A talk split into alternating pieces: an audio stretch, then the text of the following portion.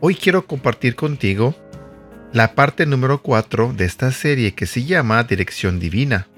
Siete decisiones que cambiarán tu día. Y hoy compartiré contigo un tema que se titula B. Buenos días, mi nombre es Edgar y este es el devocional de Aprendiendo Juntos. B. ¿Sientes que algo nuevo está sucediendo en tu vida? ¿Quieres algo diferente? Aunque no lo sientas ahora, siempre es una buena idea mantener el corazón preparado para el cambio, porque es una garantía. Hemos hablado sobre comenzar, detenerse y permanecer. Algunas veces la mejor decisión que podemos tomar para encontrar la dirección de Dios es ir. A menudo somos llamados a mantenernos firmes cuando aumenta la presión, pero muchas veces debemos arriesgarnos. Te lo diré nuevamente. A menudo somos llamados a mantenernos firmes cuando aumenta la presión, pero muchas veces debemos arriesgarnos.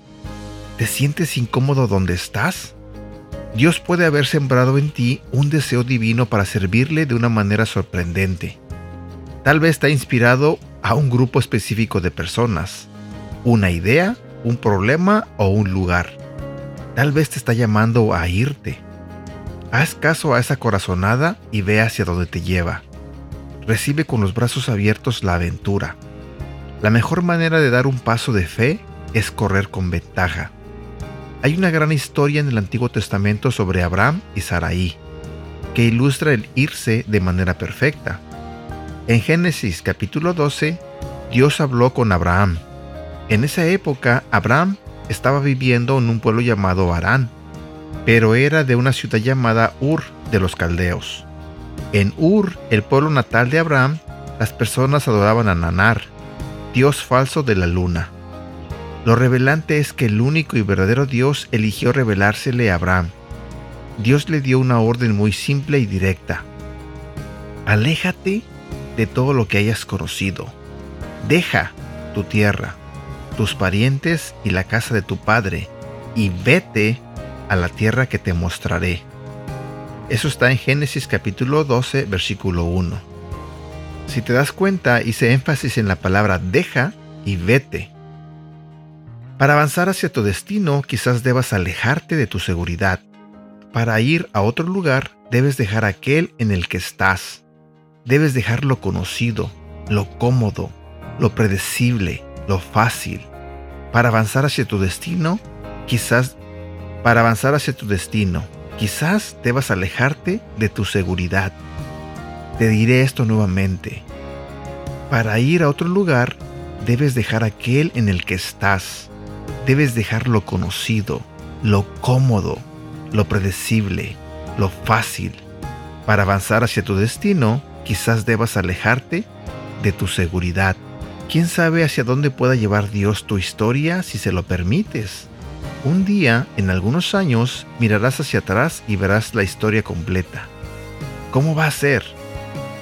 No sé, podrías decir, sentí como si Dios me llamara, pero me asusté, así que no hice nada.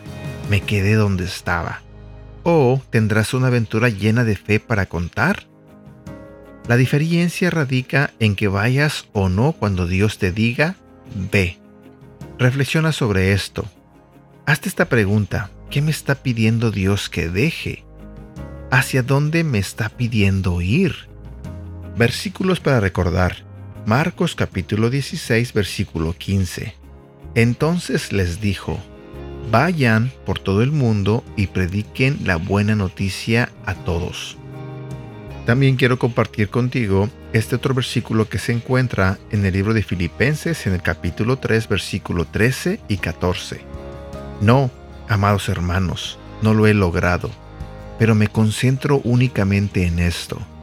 Olvido el pasado y fijo la mirada en lo que tengo por delante.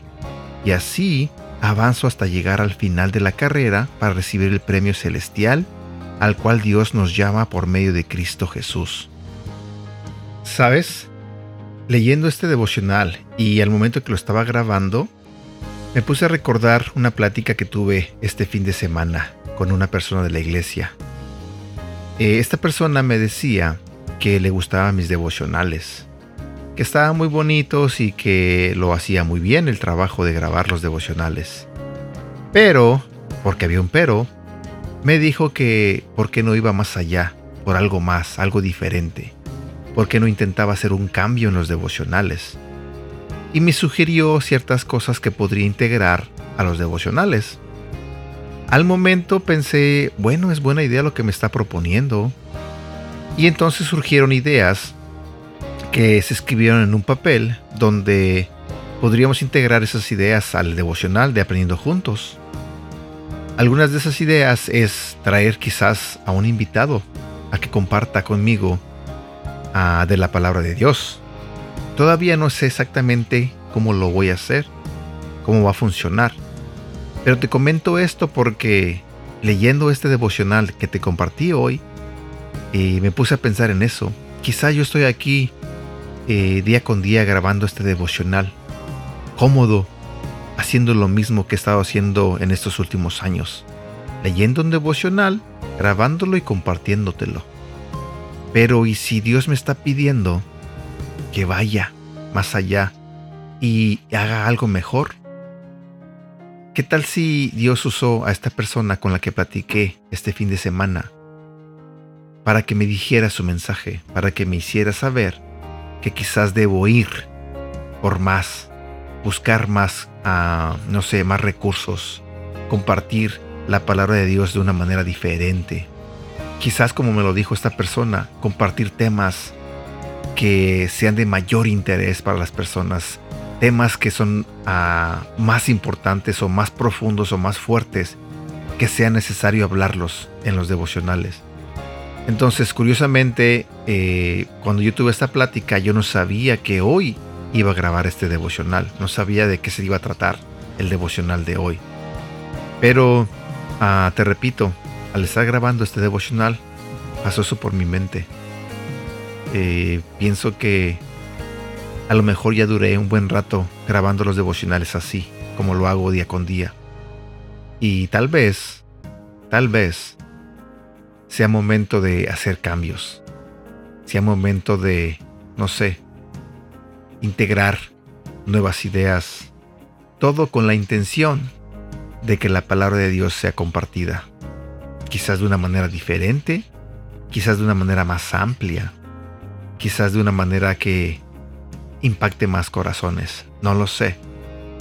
Así que te pido en este día que ores por mí, y que ores para que Dios ponga a las personas indicadas en mi vida, para que yo pueda pedirles apoyo, para que yo pueda quizás invitarlos a ser parte de Aprendiendo Juntos. Así que ah, estaré orando al respecto. No quiero empezar a hacer algo sin antes no orarlo, sin antes no pedírselo a Dios y poner eh, este proyecto en sus manos. Pero te encargo eso, que me ayudes a orar, para que Dios pueda darme sabiduría y pueda usarme de una mejor manera. Y bueno, esto era lo que quería compartir contigo en este día. Espero que tengas un feliz inicio de semana, espero que te encuentres bien, que cualquier cosa que esté pasando en tu vida, que Dios tenga el control. Y no olvides que, que te quiero mucho, pero que Dios te ama. Bendiciones. Hasta pronto.